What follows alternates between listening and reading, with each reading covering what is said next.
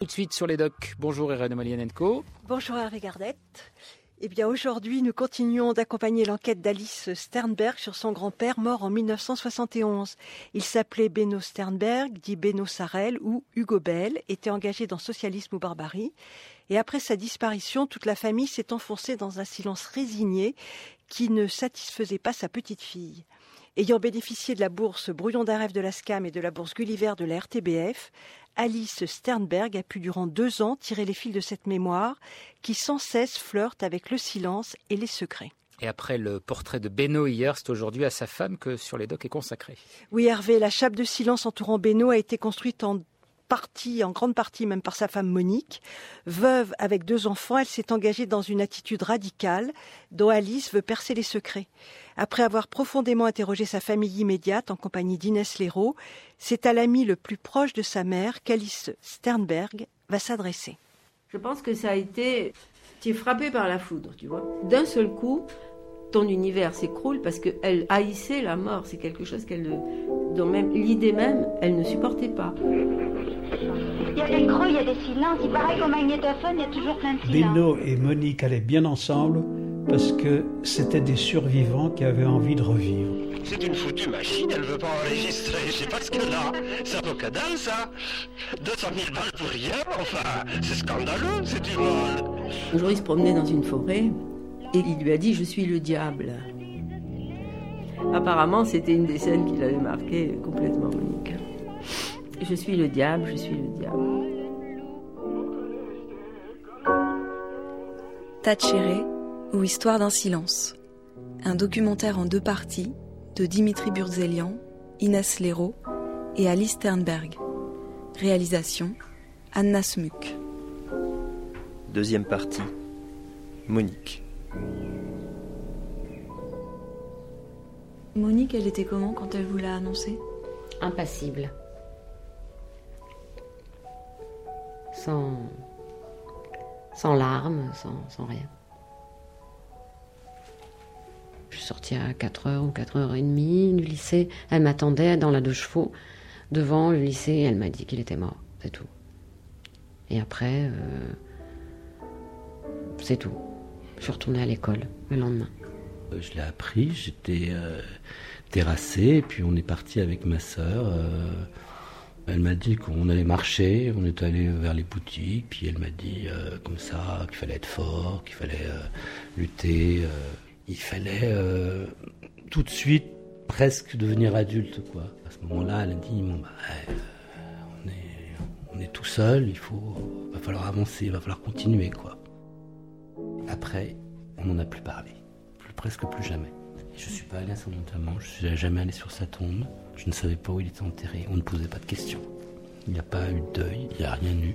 Il a fallu se démerder tout seul et se con- reconstruire comme on a pu.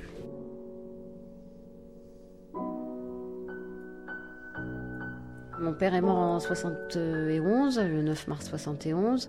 On habitait à Villiers-le-Bel quand on était petit et il y avait une cave, une grande cave. Et dans cette cave, il y avait des milliers de pages, d'innombrables archives et elle a tout jeté. Tout ce qui était à la cave a été jeté. Donc c'est une benne qui est venue et tout a été bazardé. Des archives de Beno? Ouais. Des, des dossiers des dossiers, des notes qu'il avait prises dans ses missions euh, en, en Iran, euh, son, son travail. Et il est resté, oh, trois cartons. Et puis c'est tout. Un jour, elle a. C'était. Il n'y avait plus rien.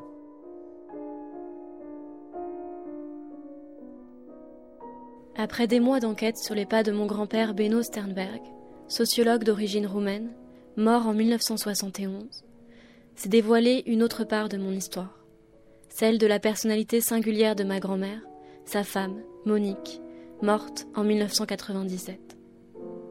Sa réaction et son silence à la mort de son mari pèsent aujourd'hui encore sur ma famille. Avec Inès, nous décidons d'enquêter sur ce mystère en allant interroger les proches amis de Monique. Nous allons voir Gilles Vachon, un ami de jeunesse. Il détient 122 lettres de ma grand-mère. Nous le rencontrons à la gare de Grenoble.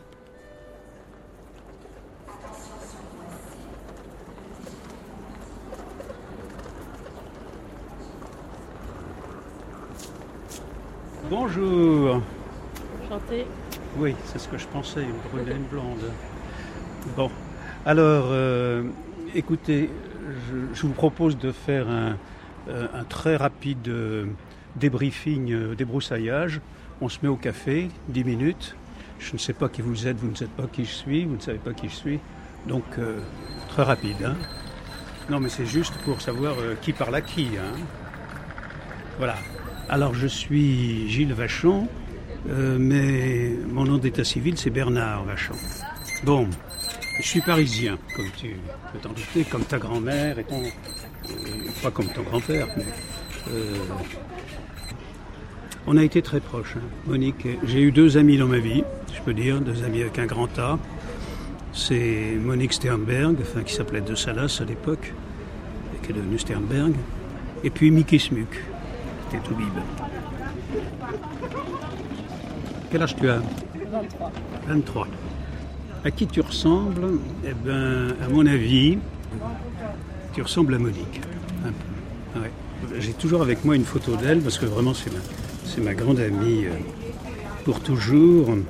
Et voilà. Tu as vu cette photo-là peut-être? Non. Un visage très fin, presque un peu émacié. Un regard assez, assez droit, assez percutant.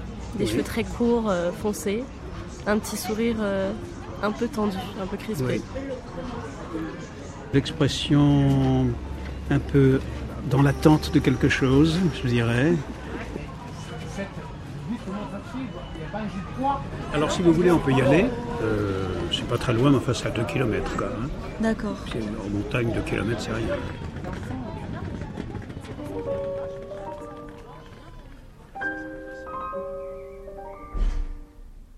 C'était quand même un peu une chape hein, de silence autour de mon père. On n'en parlait jamais. Jamais. Lamiel Sternberg, dite Poussy, ma tante. C'est comme ça. On n'en parlait jamais. Monique n'a pas transmis ce qu'elle savait de son mari. Euh, Elle a emporté tous ses secrets. Et moi, j'ai jamais posé de questions, ou très, très, très peu. Vraiment très peu. T'en avais pas envie, pas besoin ou... Bah parce que j'en ai pas eu le, comment dire, euh, je sais pas, c'est une question de cran, de, courage, de cran. J'ai manqué de, j'ai manqué de courage, ouais. J'ai manqué de,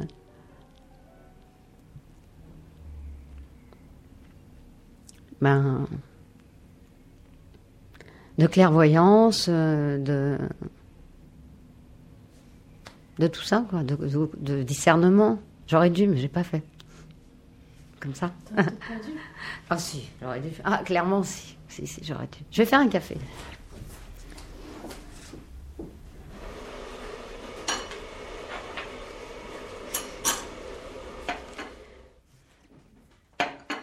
Ouais, je, l'ai beaucoup regretté, beaucoup regretté de ne pas avoir parlé, mais infiniment. Mais ça m'a, mais je, ne sais pas, moi j'y ai pensé pendant 15 ans, 20 ans. Je, dirais que d'une certaine façon, je n'ai pensé qu'à ça. Donc euh, ça a empoisonné ma vie, ça c'est sûr, c'est sûr. Donc euh, c'est pas pas de la blague, je, le regrette vraiment. Je, je m'en suis pas remise du tout.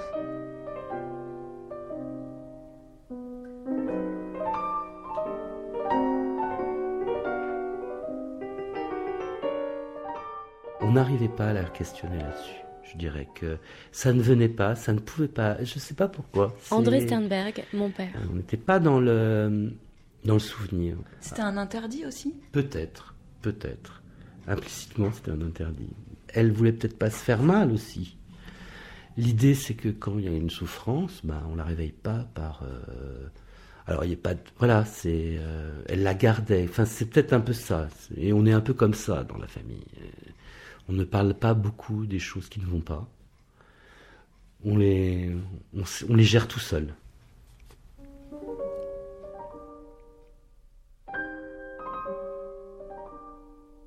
Alors, Poussy, où est ton petit frère André? Où est-il? Dormir. Il dort, mais où dort-il? Dans... dans sa chambre. Dans sa chambre. Mais tu crois qu'il va pas être bientôt réveillé? Si. si, tu crois pas qu'il a faim hmm. Tu Tu vas crois jouer pas?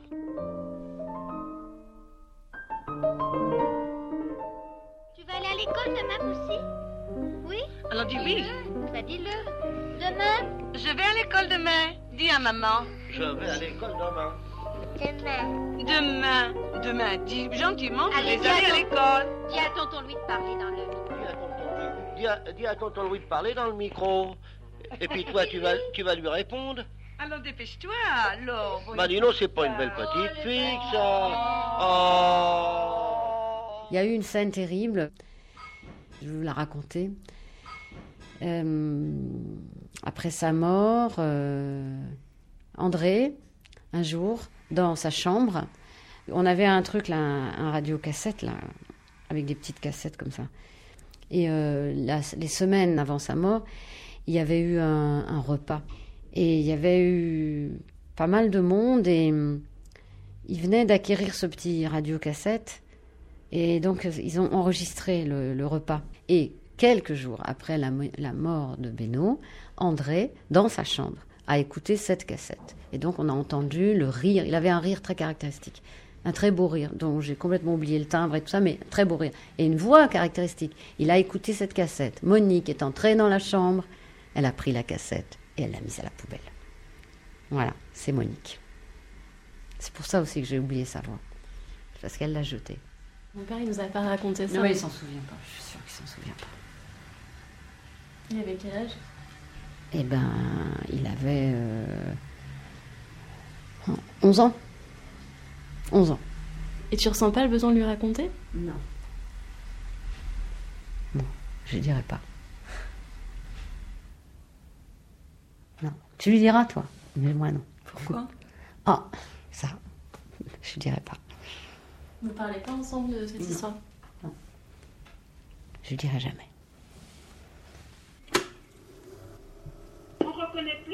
Aussi, tu sais, on va chanter une belle chanson. Tu veux chanter avec moi? Alors, fais dans tes petites mains. Batsche, batsche, Kuchen, der Bäcker hat gerufen. Wer will Kuchen backen, der muss haben sieben Sachen. Eier und Schmaus, Butter und Salz, Milch und Mehl, davon macht den Kuchen gehen. Wow, mais on y entrave que dalle à votre truc. Ça, c'est Monique. Mais on y entrave que dalle à votre truc. Euh, elle est de Ménilmontant. Hein. Elle est de Ménilmontant? Ouais. Elle est de la porte de la ville. De la... Je vais partir avec mon petit poussi quand il fera du beau soleil. Ça, c'est ta grand- ton arrière-grand-mère. malade, on ira sur le bateau mouche, sur la tour Eiffel. Et puis, qu'est-ce qu'on fera encore, Poussi? Dis-moi. T'as jamais une voix douce comme ça quand tu m'engueules, enfin Qu'est-ce que Ça, c'est c'est que ta grand-mère. C'est Monique, ça. Où tu veux aller? Ça, c'est Tu- Monique. Encore une fois. Au manège. Au manège. Avec qui? Mamie Bien.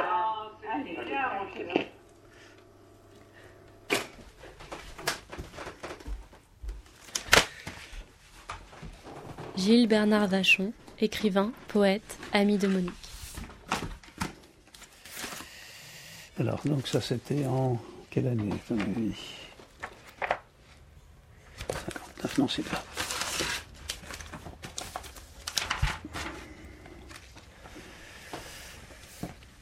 Ben, je connaissais Monique depuis très longtemps, euh, puisque nous étions étudiants ensemble à la Sorbonne.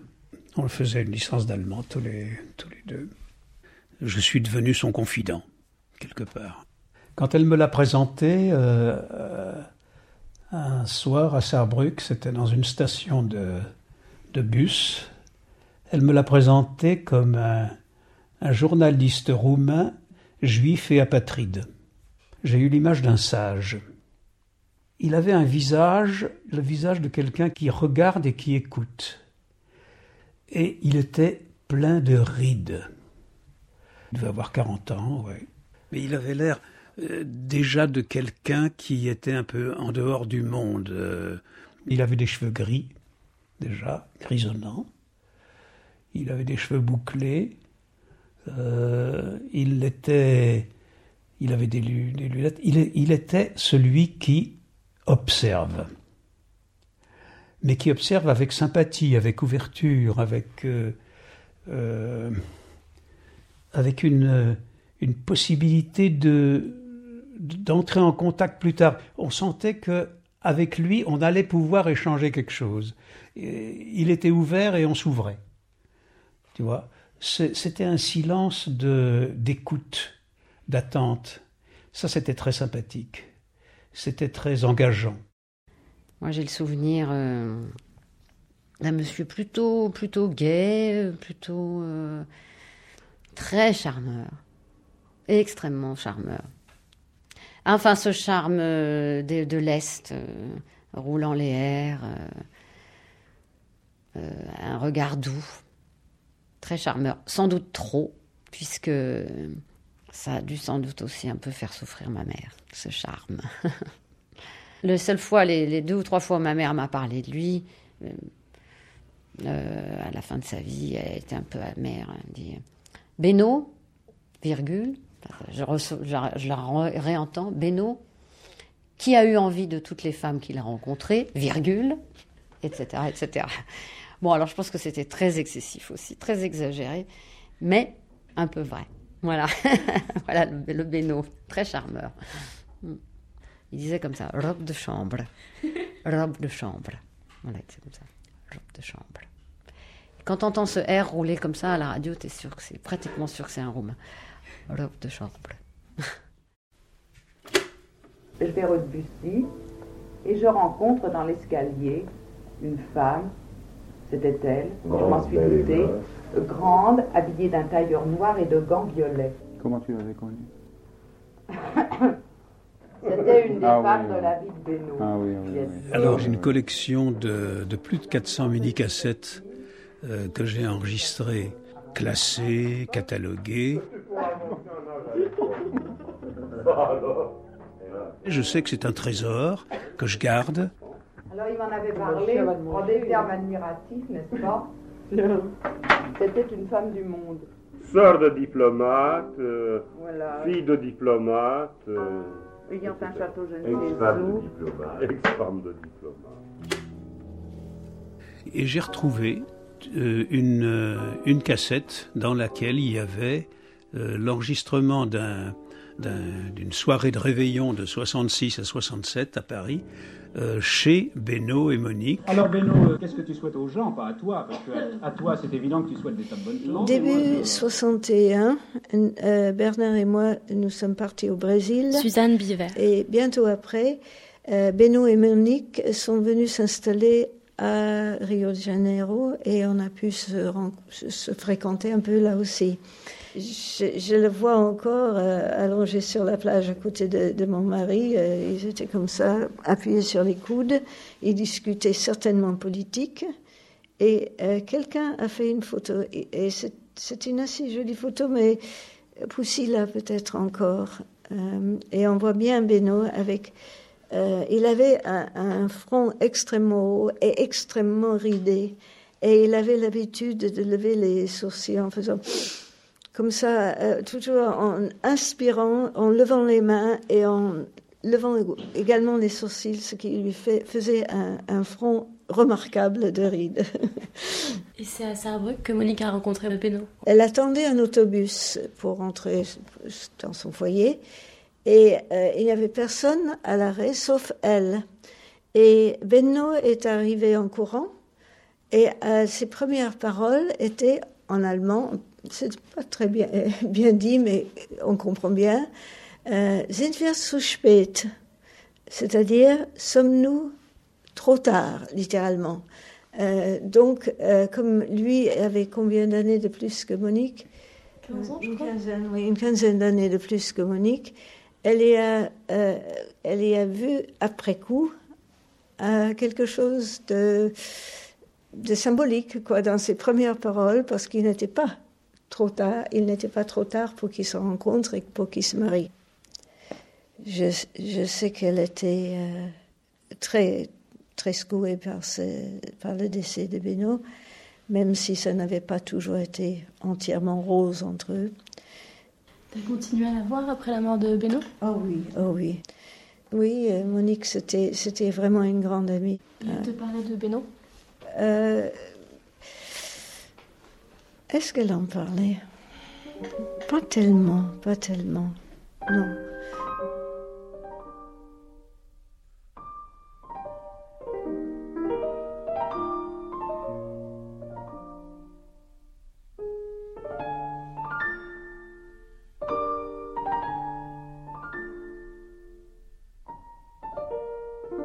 Henri Simon, ancien membre de Socialisme au Barbarie.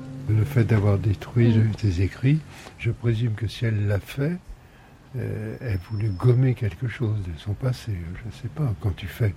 Je vois pas pourquoi, quand tu as vécu avec quelqu'un longtemps, que tu as eu des enfants, etc., quand ton compagnon décède, que tu éprouves le besoin de, d'effacer en quelque sorte sa mémoire, plutôt que de la perpétuer. Sauf un ressentiment. Euh, bon, je connais, je connais d'autres, la femme d'un militant, qui a fait exactement la même chose. Tout jeter et éliminer tous les copains qu'elle avait pu avoir, ce qui n'est pas le cas de Monique. Et tu sais si Momo, elle a connu quelqu'un après Beno? Euh, Je n'ai pas l'impression. Et je ne sais pas comment, euh, comment j'ai vu ça. Que des copains qui ont essayé de tenter leur chance auprès d'elle se sont fait conduire assez euh, rudement. Et c'était une très belle femme, non? Oui, elle était belle, oui. Petite, euh, accueillante, euh, très aimable, beaucoup de maîtrise et beaucoup de calme, et en même temps une grande aménité, si tu veux. J'en aimais beaucoup, c'est sûr, c'était une fille. Non, moi je sentais des affinités avec elle. Vous étiez amoureux d'elle J'aurais pu tu vois. Mais je ne sais pas, quelque chose m'a toujours retenu.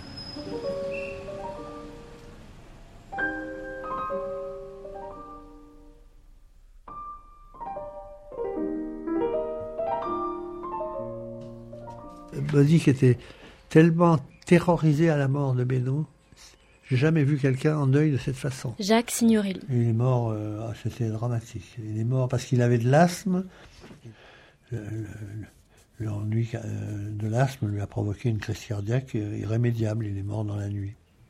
Alors on s'est tout de suite inquiet de savoir comment ça se passerait.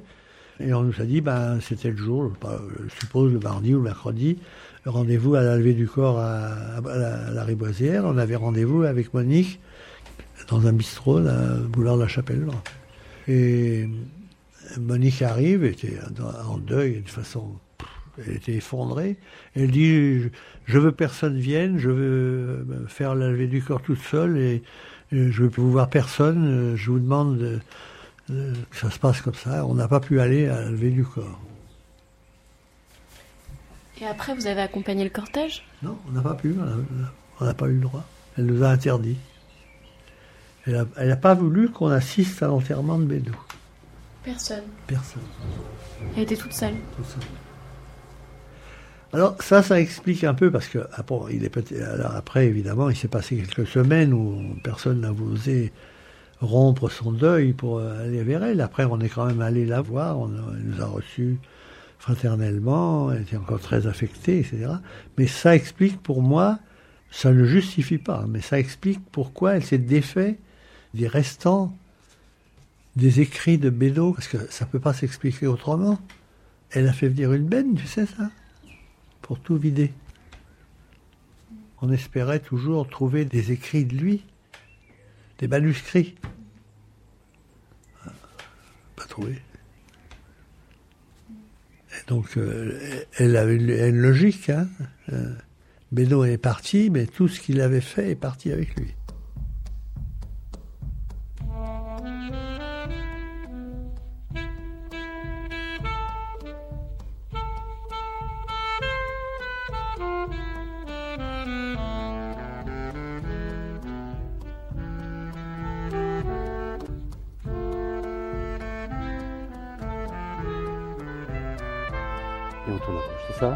D'habitude, on fait comme ça. Non, tu peux tenir là. Après, en fait, tu fais des. Le long On fait le long Saskia, t'étais déjà venue À l'enterrement. À l'enterrement Ouais, j'étais là. Donc l'enterrement de Monique. hein. Ouais.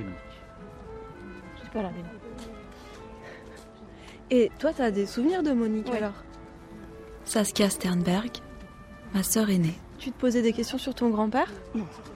Non Non, non, pas du tout. Tu lui as pas jamais posé de questions sur ton grand-père voilà. Ah, aucune question. Impossible. Bah, il n'existait pas, enfin, il était pas. Non. Il n'y avait pas de photos. euh. Tu te souviens quand, que t'as appris qu'il était voyageur, roumain, sociologue? Bah, en fait, ça, ça, ça a toujours été là. Enfin, j'ai toujours su, mais comment je l'ai su, je sais pas. Ça, ça a toujours été dit, en fait, mais sans être dit. Enfin, Ouais, c'est ça. ça a toujours existé, mais sans qu'on en parle. Bon, premier carré juif. Ça, ça c'est un carré juif. Est-ce que c'est bien la division 200 210 Ligne 5, tombe 33.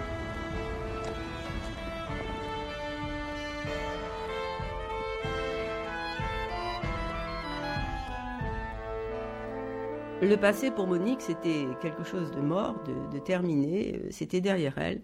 Fallait pas se retourner. Euh, D'ailleurs, elle ne gardait jamais rien du tout. Magali Béranger. Absolument. Ah oui, elle jetait. Ça lui plaisait pas. Elle, enfin, c'était terminé. C'était voilà. C'était il fallait. C'était derrière elle. Vous, vous étiez une amie de Monique. Ah oui. Oui. Est-ce que vous croyez que le geste de détruire, euh, Les, les- les documents de Benoît, oui. est-ce que ça pouvait être aussi lié un peu à du ressentiment? Est-ce que vous avez pu ressentir qu'elle a eu l'impression qu'il les trahi quelque part, soit en mourant, soit parce que il avait connu Oh, d'autres c'est femmes intéressant ça qu'il ait trahi en mourant, Ignace. C'est une idée qui me plaît. Enfin, je veux dire, c'est une idée intéressante. Non, pas, pas qu'il ait eu d'autres femmes, ça je crois pas. C'était un truc, bon, ça, ça avait dû. euh, Non. Je crois pas que ce soit par ressentiment. Alors, il faudrait concevoir, euh, je sais pas, une grande bassesse ou quelque chose dans ce genre, non?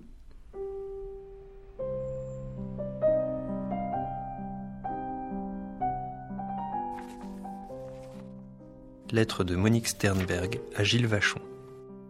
Paris, 8 avril 1956. Cher Bernard.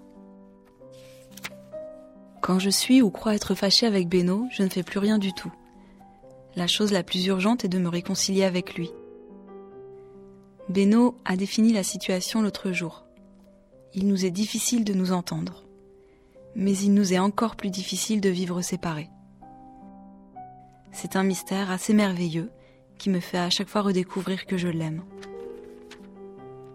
En vérité, tout nous sépare parce que Beno place le sens de sa vie dans son idéologie marxiste. Cette explication te paraît peut-être enfantine. Mais c'est grave. J'aime Beno par élan, mais sans l'accepter intellectuellement.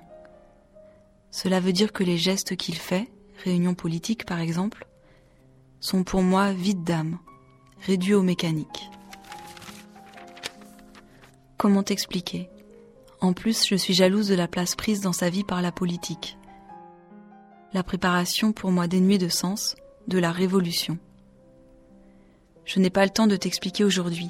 Tant de choses entrent en ligne de compte, et je ne sais plus bien m'exprimer par lettres. Mais par exemple, Beno en arrive à justifier le vol. Il a un ami poète qui ne répugne pas à voler un camembert. Ou la prostitution. C'est très grave de considérer que la société doit être renouvelée de fond en comble. Et puis, la société. Pour moi, c'est une abstraction, une idée. Bref, devant Beno, je m'acharne à défendre, et sans talent d'ailleurs car je ne sais pas discuter, mes étroites conceptions bourgeoises.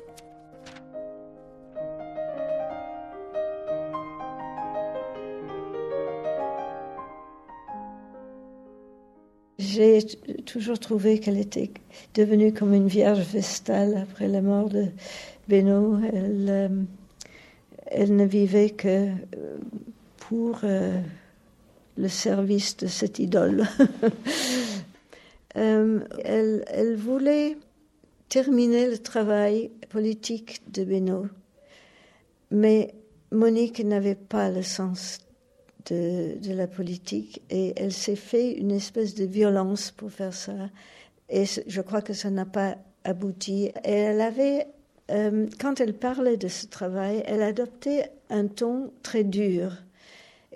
dès qu'elle parlait politique, on ne la reconnaissait plus. Elle n'avait plus cet air enjoué. Elle devenait euh, une espèce de réincarnation, je pense, dans son esprit, de Benoît. Elle voulait, mais ils étaient tellement différents, tellement différents. mais elle devait avoir un amour extrêmement fort pour se consacrer à ça. je pense qu'elle l'a beaucoup aimé, oui. Et euh, lui, c'était un tout petit peu un coureur de jupe quand même, hein, c'est faut le dire. Il faut peut-être pas le dire à la radio, mais euh, elle, elle, était tellement entière, ça l'a certainement euh, blessée. Mais ce n'était pas le genre à se venger d'une manière quelconque. Elle savait souffrir, mais elle ne savait pas se venger. Euh, il était, il, était assez séduisant malgré son âge, parce que je le trouvais vieux, moi. on lui donnait facilement, je crois, 5 à 10 ans de plus qu'il n'en avait. Il, tu, as, tu as des photos de lui? Oui, mais j'en ai même une là. Ah Ah oui, ah oui. Ah, c'est bien lui, c'est ça, oui. Bon, ça, c'est une photo des jours heureux. Monique, timide, souriante, mais regardant ailleurs que, évidemment, l'appareil photo. Benoît, content, regardant la photo, tenant d'une main, d'un bras à la fois affectueux et possessif, sa petite femme si gentille, si jolie. Voilà. Vous avez vu au dos de la photo? Non. Vivre. C'est Monique qui a écrit ça. Ah bon, oui. Avec une flèche montante, oui. C'est étonnant, non? Non, pas de Monique. c'était, un vœu, c'était un, un vœu dans les deux sens, une promesse et un désir. Elle était vraiment la vie même, Monique avec, tout, son côté secret et réservé.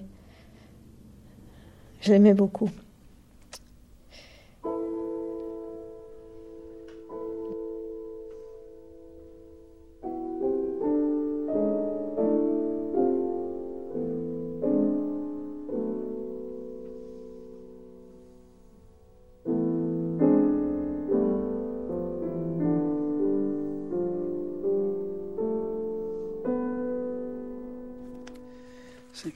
Elle était déjà mariée. Euh, c'est toutes les, toutes les lettres de votre correspondance. Il y a 120 lettres classées avec Monique. J'ai trouvé dans deux de ces lettres une, euh, un élément de réponse. Deux fois, elle m'a expliqué que elle déchirait toutes mes lettres de peur, de peur que sa, sa mère les trouve je vais peut-être les retrouver, et que ça faisait partie euh, d'une, espèce de stratégie psychique chez elle qui était fondamentale. Euh, voilà, c'est une lettre de Téhéran du 8 janvier 66. Cher Bernard, nous te souhaitons une bonne année. Notre silence n'a d'autre signification qu'une espèce de paralysie de ma part, de paresse cafardeuse. J'aime bien te voir, mais je n'ai plus le courage d'écrire. Moi qui n'ai rien gardé de notre correspondance d'autrefois, il m'arrive d'y repenser, mais avec plus d'amertume que de nostalgie. Et je n'ai plus assez de jeunesse pour avoir envie de parler de moi. Elle écrit ça en 66. Elle a 33 ans. J'ai déchiré aussi, un peu la mort dans l'âme, ta très belle lettre. Je déchire systématiquement les lettres pour qu'il n'en reste dans le souvenir que ce qui aurait pu être dit de vive voix ou jamais, jamais dit. Comprends-tu? Enfoui, estompé dans une conscience reculée en 67, quatre ans avant la mort de Benoît.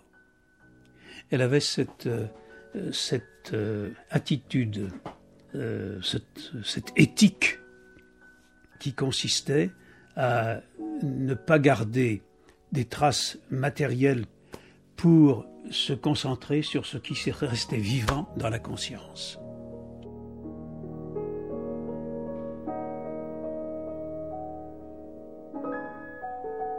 Alice, alors bon, euh, tu n'as jamais entendu la voix de, de Beno, de ton grand-père? Eh ben non, je l'ai jamais entendu. Alors Beno, euh, qu'est-ce que tu souhaites pour 1967 Je sais pas si ça marchait. Pardon, si ça marchait. Qu'est-ce que tu souhaites aux gens, pas à toi? Parce que à, toi, c'est évident que tu souhaites des tas de bonnes choses. Non, mais moi, je, moi, je crois qu'il ne faudrait pas se perdre dans des souhaits très grands. Non, bien sûr, modeste. Mais non, mais écoute, Humble. parlons concrètement. Enfin, Nous on est entre de changer copains, d'appartement. on souhaite changer d'appartement. Nous, nous souhaitons que la question juive euh, se résolve au mieux dans les ménages. Ah oui, c'est Oui, n'interviennent plus trop dans les discussions intraconjugales. Voilà. Oui. Que me, que Se résolve par le silence, Je quoi. souhaite que Beno, par exemple, me- ne me traite plus de néo-capitaliste, euh, de néo, pardon, impérialiste, Hmm. ce qu'il m'a dit l'autre soir dans l'alcôve. C'est-à-dire que. C'est-à-dire que. C'est-à-dire que moi, je souhaite que tu ne sois plus néo-impérialiste, c'est tout.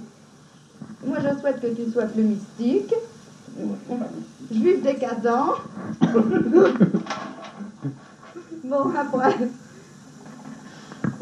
Bah, là, on, on entre dans des souhaits particulièrement intimes. Euh, Difficile peut-être à réaliser en 67, mais enfin pour 68 ou 69, c'est possible. Et donc ça c'est... Ah, C'est émouvant de les entendre. J'imaginais pas du tout qu'ils avaient cette voix.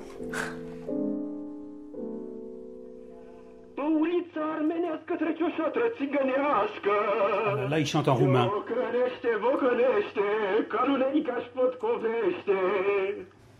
C'est la seule fois où je- où j'ai entendu Beno chanter euh, dans sa langue d'origine. C'est- C'est unique, hein, ça alors. Leana mea, lenuța mea, scumpa și iubita mea, sărutați-aș gurița.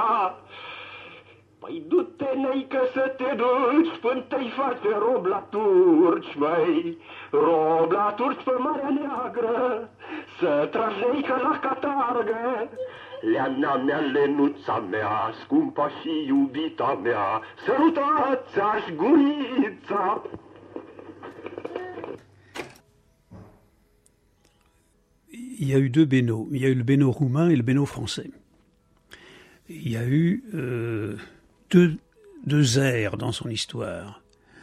Euh, et la période roumaine, euh, qui s'était terminée par euh, une exode, un exode devant les pogroms, devant les persécutions. Il préférait ne plus en parler parce qu'il y avait vécu des drames qui ne pouvaient être partagés par personne y compris le fait d'avoir perdu une amante, une camarade militante qui est, qui morte en déportation. Donc ça, c'était impartageable. Et il en portait presque la responsabilité, il se le reprochait. Quoi. Il était...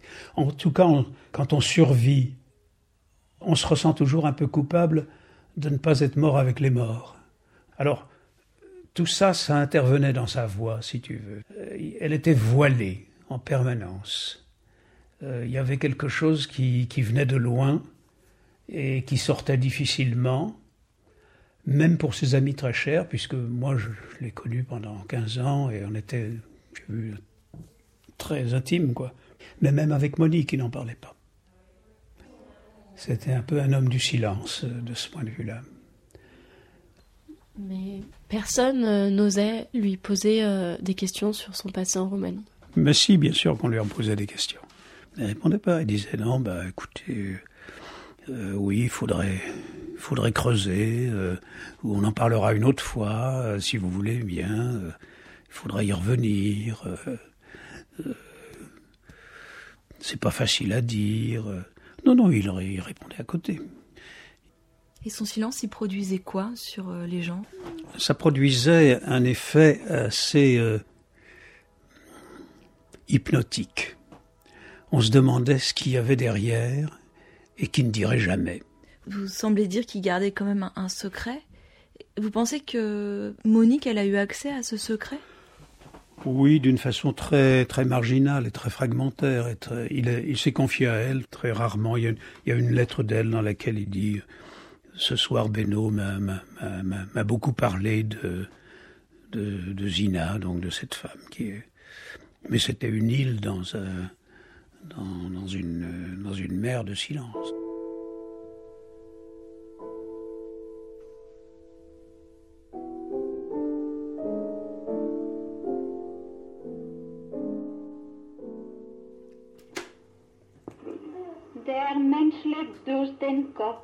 Alors ça, c'est un, c'est Monique qui chante et c'est une, euh, un song, ça s'appelle comme ça, de Bertolt Brecht.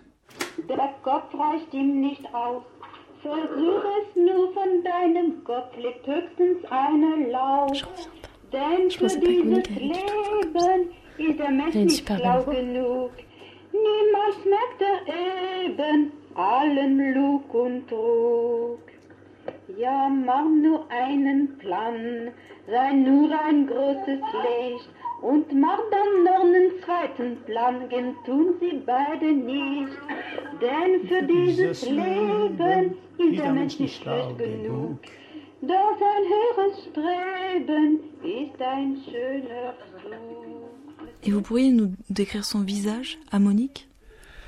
Dans mon souvenir, c'est un visage lisse, euh, un peu maigre, de grands yeux qui m'avaient frappé parce qu'ils étaient très présents, très, très ouverts, euh, quelquefois un peu presque larmoyants, mais même en, même en, riant, même en, en, souriant, elle avait, elle avait ce, ce regard embué d'interrogation euh, et donc euh, d'attente. Elle attendait quelque chose, que la vie change, quoi.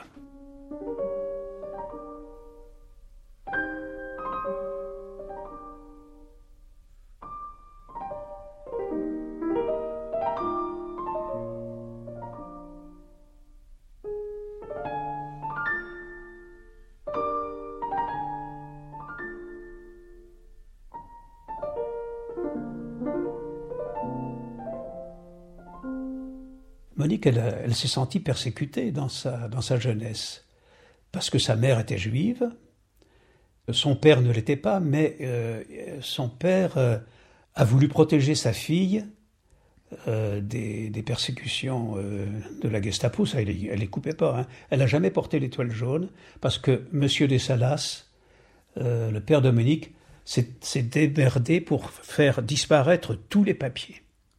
Tous les papiers ont brûlé, tous les papiers ont disparu. Il disait à sa, à sa fille Ne dis surtout jamais où est née ta mère. Elle venait de Roumanie, elle était juive roumaine. Hein. Ah, elle aussi Ah oui, oui, oui. Tu sais quand elle est arrivée euh, en France, Rose?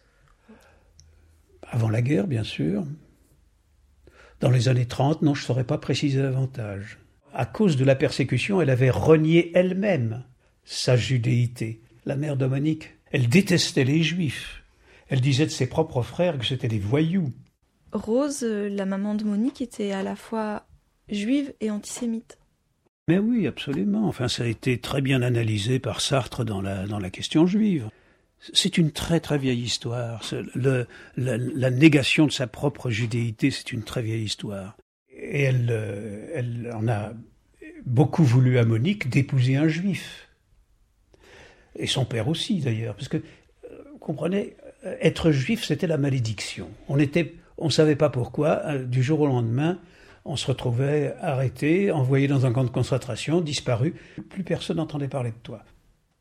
Vous voyez un rapport entre la destruction des papiers par son père et la destruction qu'elle a opérée euh, sa vie durant de, des correspondances qu'elle entretenait avec vous, de, différents documents et puis aussi de, des traces de, de sa vie avec Beno? C'est possible, je, je ne me suis pas posé la question jusqu'à présent, mais tu m'y fais penser, c'est possible. Effectivement, euh, le fait que son père ait fait disparaître tous ses papiers d'origine euh, venant de sa mère. Euh, de sa mère juive alors que son père n'était pas juif. Voilà, oui, c'est ça. tout ça l'a peut-être amené à se dire que, ma foi, pour, pour vivre et pour survivre, il fallait détruire. À cause de ce drame, un jour, elle m'a dit, moi, quand j'étais, euh, avant, de, venir à la Sorbonne, quand je regardais une carte d'Allemagne, je voyais un trou noir. C'est énorme comme symbole. C'est l'impossibilité de s'y reconnaître, de, voir, de voir s'il y avait euh, un paysage possible, des villes, des fleuves, des montagnes, que sais-je. C'est un trou noir. Et je pense qu'elle a voulu euh, y voir, si j'ose dire, y voir clair dans ce trou noir. Tu vois C'est pour ça qu'elle est venue à l'allemand. Elle cherchait son chemin dans un, univers euh, post-nazi, alors qu'elle était juive roumaine, euh, qu'elle était une espèce de survivante, tout d'un coup, à la bibliothèque. Ils se sont dans une bibliothèque universitaire à Saarbrück. Qu'est-ce qu'elle trouve? Un juif roumain. Et qui ne se cachait pas, qui affirmait ce que, de son côté, dans sa famille, on lui avait toujours dit qu'il fallait nier. Elle avait 21 ans. Elle avait 21 ans, oui, oui. Et Beno en avait 39. Beno et Monique allaient bien ensemble parce que c'était des survivants qui avaient envie de revivre, d'oublier ce, cauchemar quelque part, mais en l'assumant. Tu comprends? Monique, elle assumait son cauchemar en faisant de l'allemand. Euh, et Beno, il était sociologue de formation. Il s'est spécialisé, c'est vrai, dans la sociologie de la classe ouvrière allemande. Il a écrit un livre là-dessus. Il y avait une qualité d'existence, euh, à la fois chez Beno et chez Monique, enfin, qui, était unique quelque part. C'est pour ça que j'ai gardé leur correspondance d'ailleurs, parce que je pense qu'il y a quelque chose d'unique.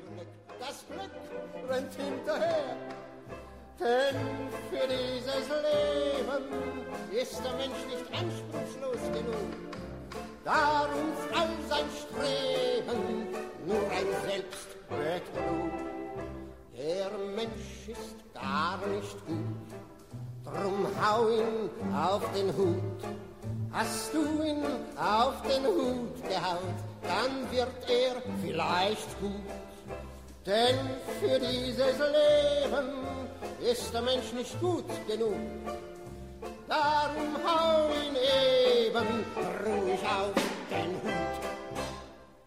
Vous êtes allé à son enterrement? J'y suis allé quatre jours après. Et là, euh, c'est là que j'ai découvert euh, la tombe euh, de Beno avec cette inscription à, Beno Sternberg, juif révolutionnaire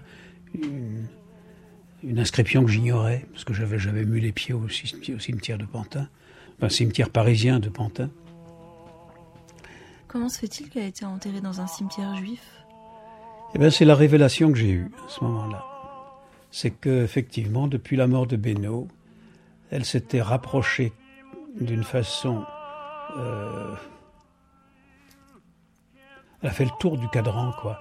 Et alors qu'elle était euh, anti-judaïque au possible, dans sa jeunesse, elle a retrouvé, euh, elle a avoué par, par amour pour Benoît, jusque dans la mort, euh, le fil de sa vie, quoi, la judéité.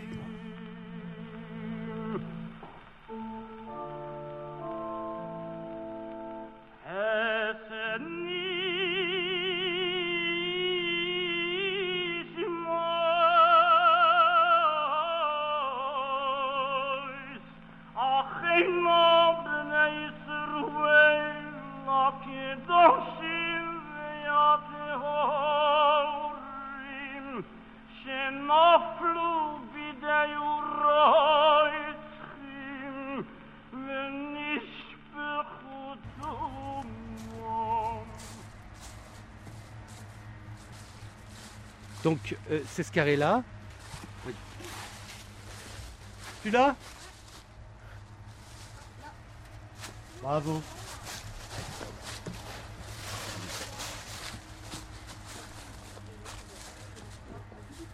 Beno Sternberg, juif révolutionnaire, Fokchani, Roumanie. 1915, Paris 1971.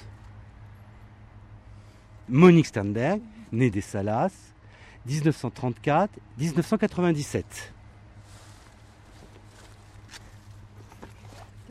Bon, c'est une tombe des plus simples, vraiment. C'est juste une pierre euh, en, granit euh, sombre, euh, sans rien. elle est très belle, sa sobriété est très belle. Point final. Voilà, sur le plaisir. C'est assez beau cette idée qu'ils se sont retrouvés là, bon, 30 ans après.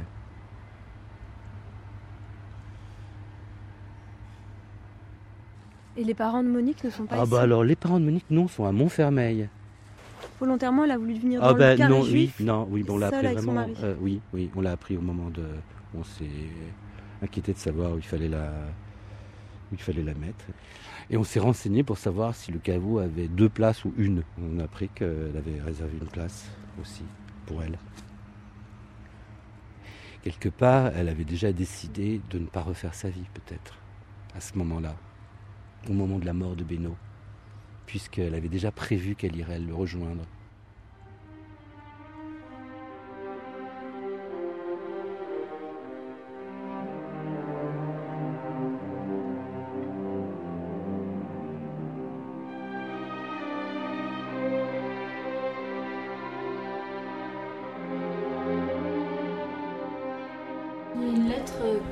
Sais pas si tu l'as, mais j'aurais été curieuse de la voir. C'est celle où elle t'annonce la mort de Beno.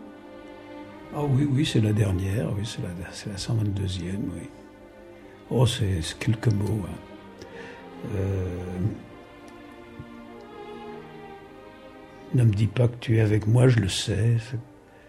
Euh, ne m'écris pas, je ne puise que dans le silence la, la, la possibilité de survivre. Et hum, il termine euh, cinq mots, quoi. Beno était tout mon amour.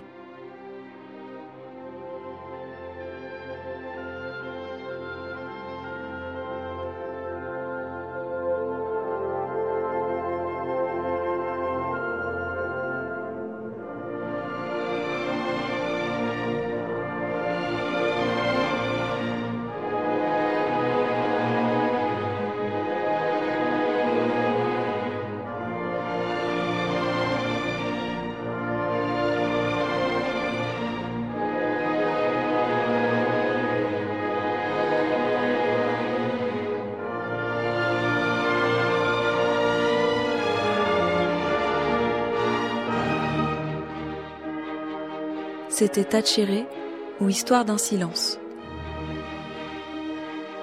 Un documentaire soutenu par les bourses brouillant d'un rêve de la SCAM et du côté des ondes de la RTBF. Merci à la famille Sternberg et à tous ceux qui, par leurs conseils et leur aide, ont contribué à ce projet. Archivina, Hervé Evano. Archives personnelles, Gilles Bernard Vachon. Coordination Irène Omelianenko. Attaché d'émission Christine Bernard et Alison Sinard. Prise de son Anthony Thomasson. Mixage Jean-Michel Bernot. Un documentaire d'Alice Sternberg, Inès Léraud et Dimitri Burdzelian. Réalisé par Anna Smuk pour Sur les Docs.